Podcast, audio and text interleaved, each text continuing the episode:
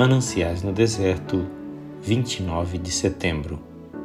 Eu me dedico à oração. Salmos 109, 4.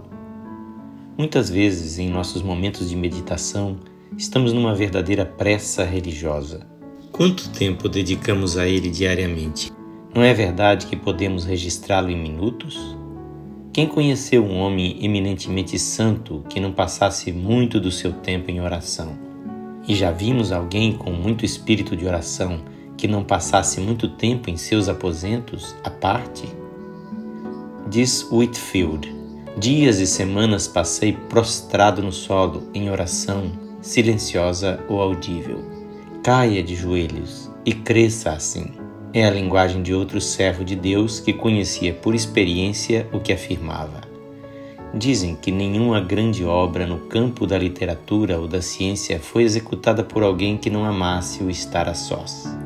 E podemos apontar como princípio elementar da vida religiosa que quem alcança um grande crescimento na graça sempre toma tempo para estar muitas vezes e por longo tempo a sós com Deus. Que o Senhor Jesus abençoe a sua vida.